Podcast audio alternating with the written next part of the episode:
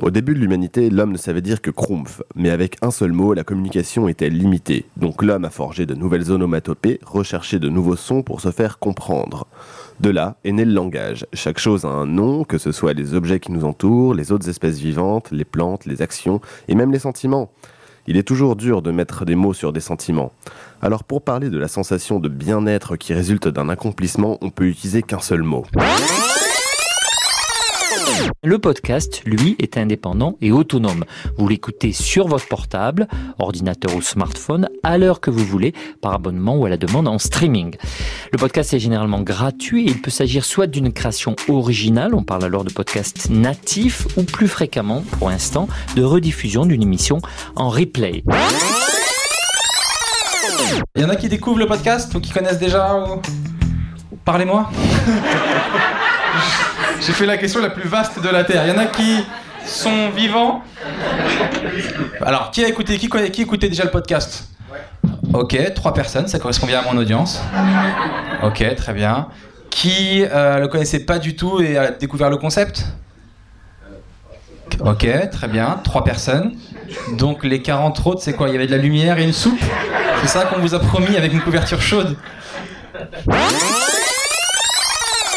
C'était chez Michel Drucker hier, et puis là, tu te retrouves là, donc merci. Tu fais un podcast après être passé C'est euh, sympa, j'adore. sur, le, sur le canapé. J'adore parce que cette démarche intellectuelle que tu suis est quelque chose qui s'adresse à des gens qui s'intéressent à ce que tu fais. Et ça, c'est fabuleux. Se dire, je fais quelque chose, qui est trois personnes, 3 000, 30 000, 300 000 ou 3 millions de personnes qui s'intéressent à ce que tu fais, ça veut dire que tu t'occupes pas du reste du monde, t'en as rien à battre de ceux qui t'aiment pas, t'en as rien à battre de ceux pour qui euh, t'es pas intéressant, tu ne le fais que pour ceux qui t'aiment et qui s'intéressent à toi. Quelle que soit la quantité des gens, c'est pas important. Attention, certaines scènes peuvent choquer par leur aspect malsain. Pour rappel, tous les personnages joués sont fictifs, ils ne représentent ni les valeurs, ni les fantasmes des joueurs. On va très loin lors de cette session, bien plus loin qu'avant, aux antipodes d'épisodes comme Senseiya Stigma ou Danger Patrol. Ce qui explique nos commentaires hors jeu pour relâcher la pression et s'assurer que tout le monde encaisse. Éloignez donc les gosses du poste, par pitié. Clairement, on peut pas simuler une éjaculation, c'est pas possible de. Bah ouais, c'est ce que je me posais comme question. c'est pas possible de fabriquer de l'eau, j'en sais rien. Enfin, Qu'est-ce que tu racontes là? Non, mais c'est pas possible. C'est pas possible de fabriquer de l'eau. Qu'est-ce qui.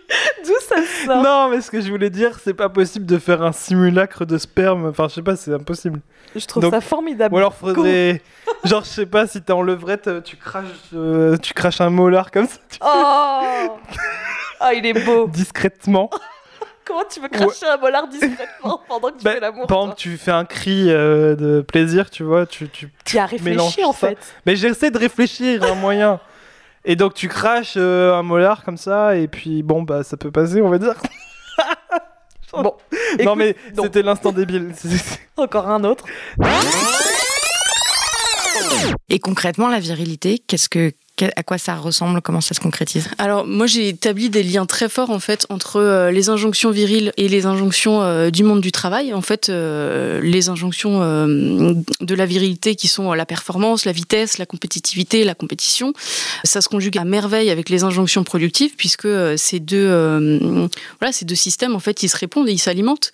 Et c'est pour ça que j'ai souhaité distinguer la virilité de la masculinité parce que les hommes ils ont des manières très différentes de répondre à ces injonctions euh, productives et donc à ces injonctions viriles. C'est pour ça que voilà, je voulais distinguer les, les, les deux pour euh, montrer que les masculinités sont plurielles euh, face à ces injonctions euh, viriles et productives. Mais ma bite se porte bien en règle générale. Hein. Ok.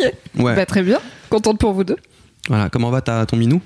Ça va. On a eu une relation nénette. compliquée. Ma minette, ça, Ta ça, nénette, ça, une chatte, sinon. Comment va ta chatte? Mais ta nénette, moi j'aime bien, je trouve ça ridicule comme ça.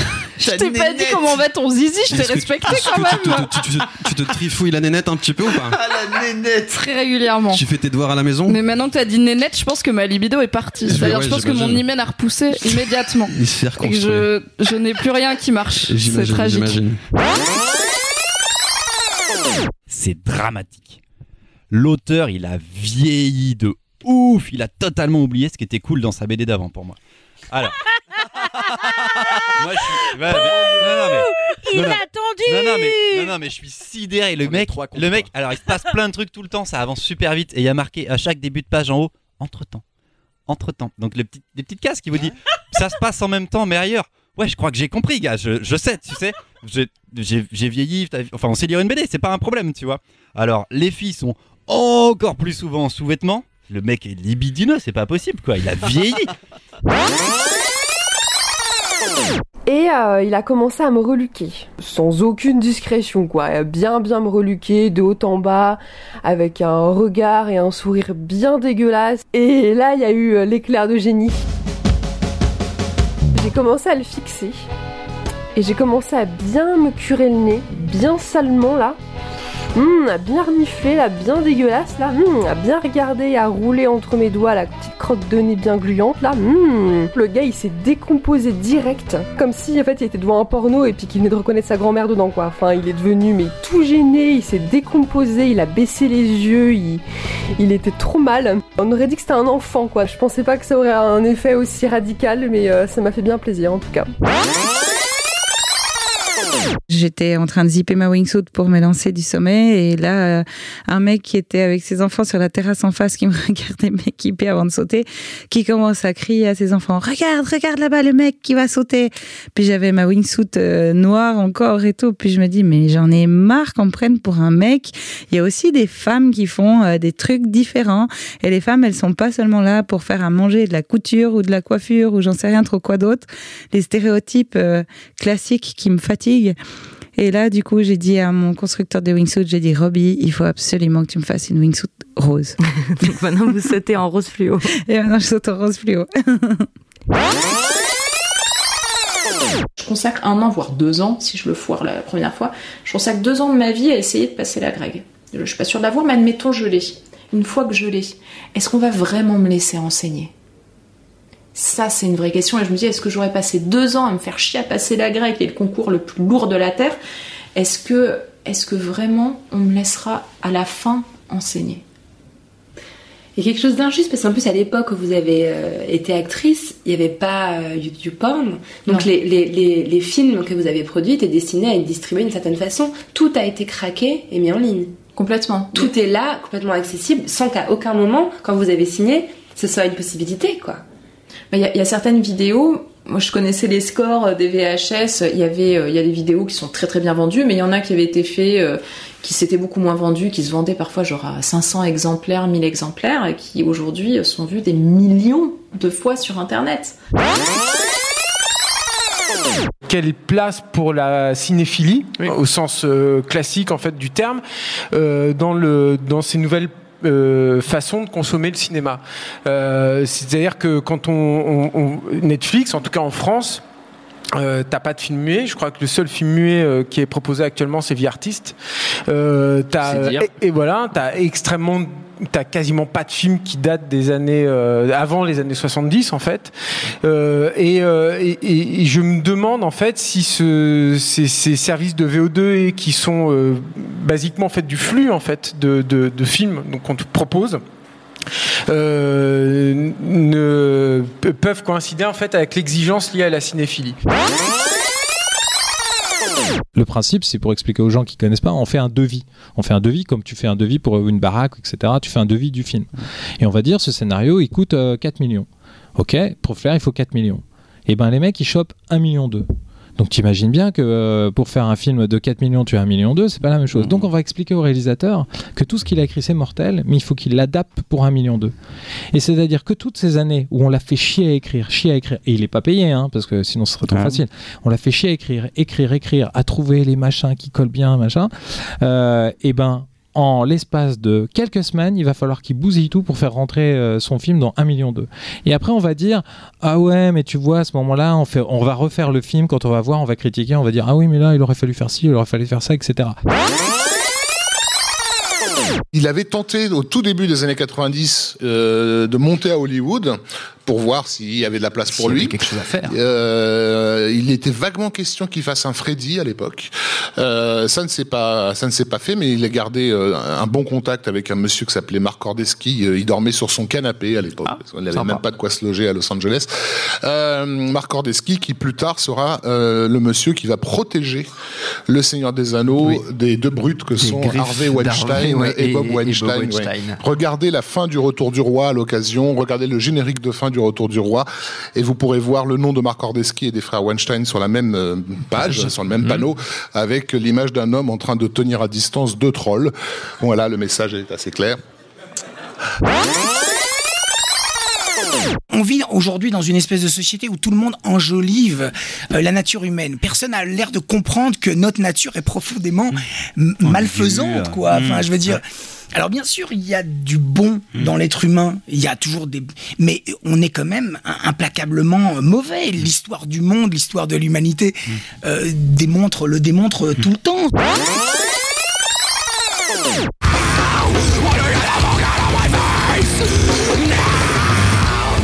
Good God de Korn. Eh ben voilà, avouez que ça fait du bien quand même. hein. Bon, alors, cette formule, elle a été copiée 500 fois. C'est même devenu assez ridicule par la suite, mais wow. Vous avez sans doute compris le truc, la tension arrive par le chant, qu'on sent retenu entre les dents, pendant le passage euh, drum and bass, et euh, quant au climax, bah, disons qu'il faut pas avoir peur de, se péter les cordes vocales, et euh, encore un climax qui dépend finalement de la force d'interprétation. Et tiens, bah, on a déjà parlé d'interprétation dans, l'épisode, puisque finalement, est-ce que Jonathan Davis serait pas un héritier de Jack Brel dans sa, justement son, sa capacité à incarner les émotions comme ça?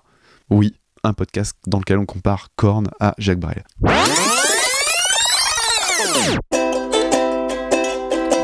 Cet après-midi, en plus, on a perdu.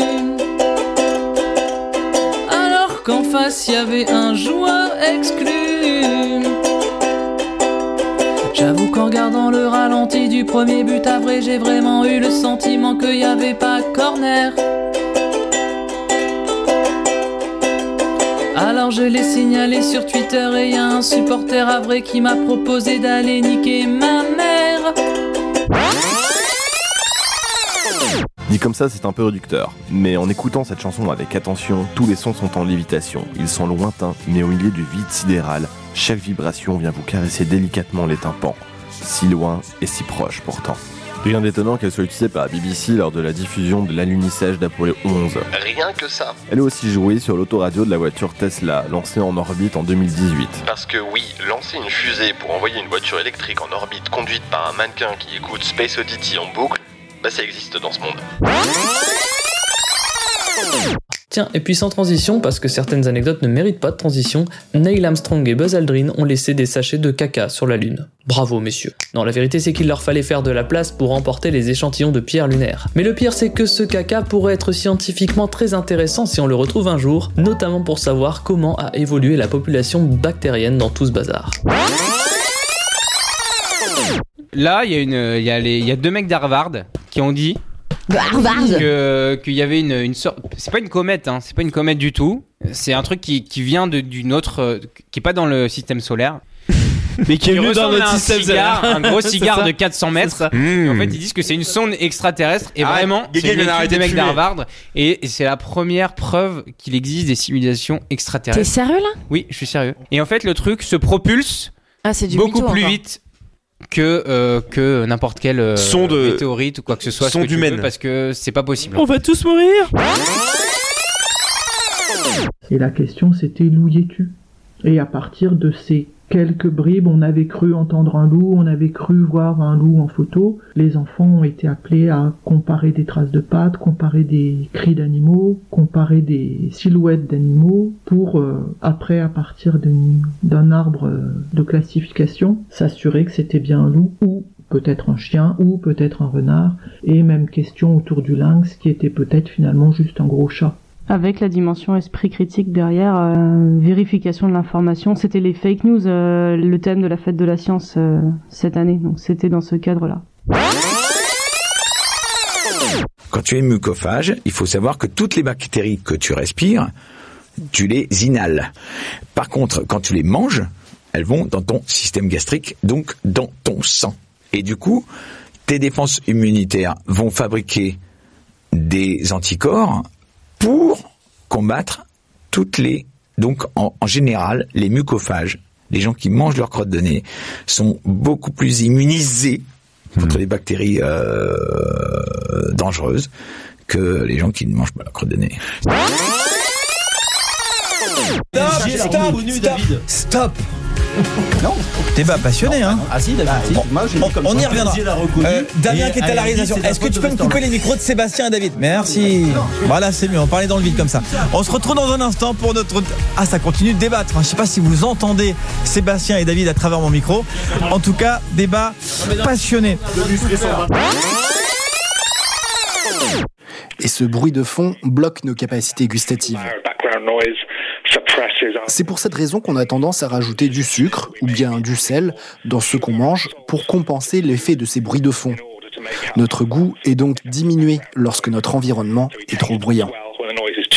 C'est pour ça que vous mettez beaucoup plus de sel de céleri dans votre jus de tomate quand vous prenez l'avion ou que vos frites ont l'air plus salées quand vous les mangez chez vous et pas dans un fast-food bruyant. Saviez-vous d'ailleurs que la France est le deuxième pays le plus mangeur de kebab au monde, juste après l'Allemagne? Avec nos 11 000 points de vente, nous sommes les seuls à l'appeler grec, ce qui est un mystère étant donné qu'il n'a rien de grec. Mais j'ai mon explication. Quand le kebab s'est répandu en France dans les années 90, les premiers à en proposer étaient les restaurateurs grecs du quartier latin à Paris. Pourquoi? Eh bien, parce qu'ils vendaient déjà depuis des années une spécialité grecque très proche du doner kebab, appelé le gyros. Du coup, les étudiants allaient acheter des kebabs dans des restaurants de gyros tenus par des Grecs. D'où le raccourci. Et voilà, mystère résolu. I think things get especially interesting at scale, and that is where you have um. Cela devient très intéressant lorsque l'on se penche sur les chaînes de restaurants en Amérique du Nord, par exemple avec Chipotle. Um, Ils ont presque 1500 restaurants et ils choisissent avec soin la musique. Uh, so it's almost like Muzak of the 19th Ils changent délibérément le tempo de la musique dans tous les restaurants, synchronized across all 1500 en mettant plus vite quand la clientèle est nombreuse pour l'encourager à venir, manger vite et partir, et ils ralentissent le rythme quand il y a moins de monde. Ils se servent du son pour influencer les comportements.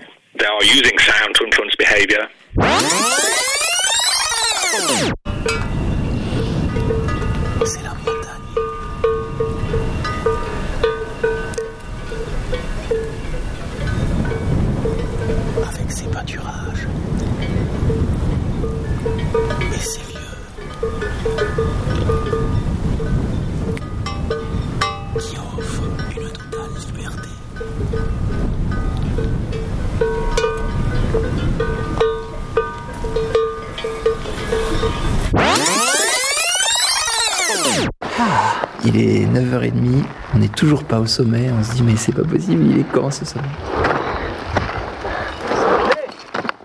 Aujourd'hui, peut-être bientôt, nous allons arriver au sommet de nos rêves. Et le sommet de nos rêves, il n'est pas là-haut, il est ici. Mais c'est là-haut qu'on va le chercher. On va là-haut pour essayer de le trouver ici. Bref, ce que j'essaye de dire, c'est que pour trouver le sommet de ta- ton rêve, t'es pas obligé de venir ici. Ta gueule D'avoir froid et de geler des coups, des, des- des mains et des pieds. Ta gueule Et de geler, d'avoir froid et de souffrir. Tu peux aussi bien trouver le sommet de tes rêves chez toi dans ton fauteuil au chaud. Mais c'est plus facile de le trouver ici. Le son, la beauté des paysages et surtout, et surtout, choisir le bon itinéraire pour avoir tous ces ingrédients.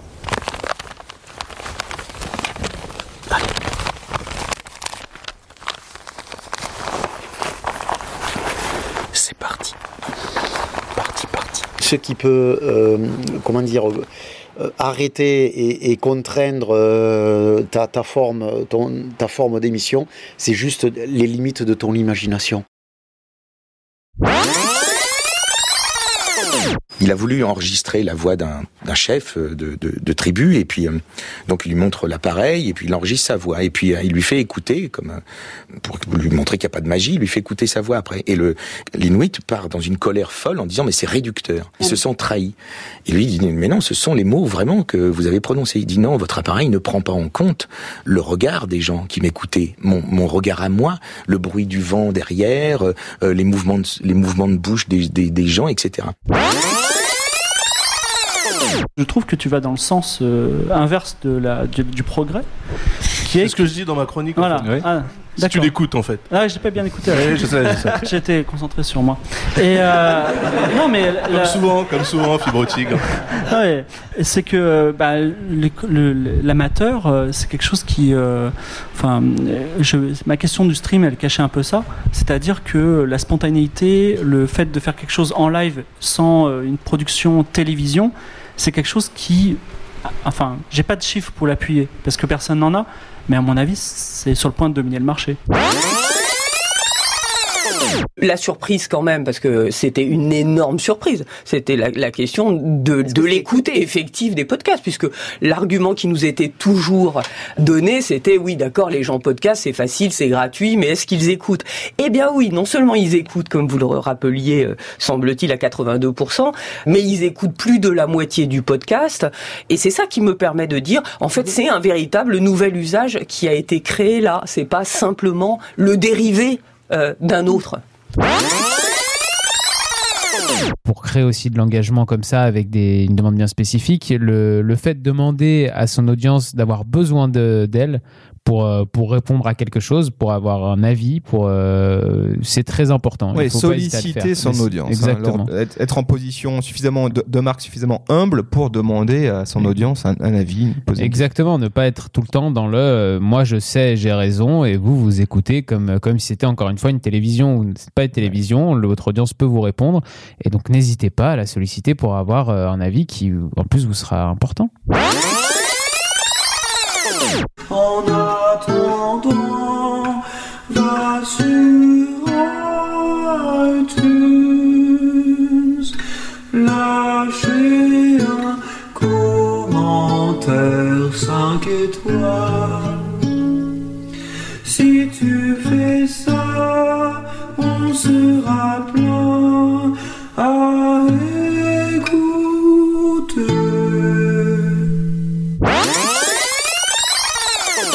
Allez, j'espère à très bientôt. Ouais, je vais essayer de de faire ça au mieux pour très bientôt. Je ne sais pas si ça va si ça va être possible la semaine prochaine, ni la semaine d'après, ni celle suivante parce que c'est les vacances scolaires et ensuite je vais en, vacances justement dans ma famille. Donc pendant trois semaines ça va être compliqué. Mais je voulais te dire que je serai de, de retour quoi qu'il arrive et que je ne laisse pas tomber ce podcast parce que je l'adore. Allez, je te fais des gros bisous, bonne journée et à très vite. Et vu qu'on n'a pas de générique de fin, je vous propose de faire du bruit à la bouche pendant que je mets un fondu.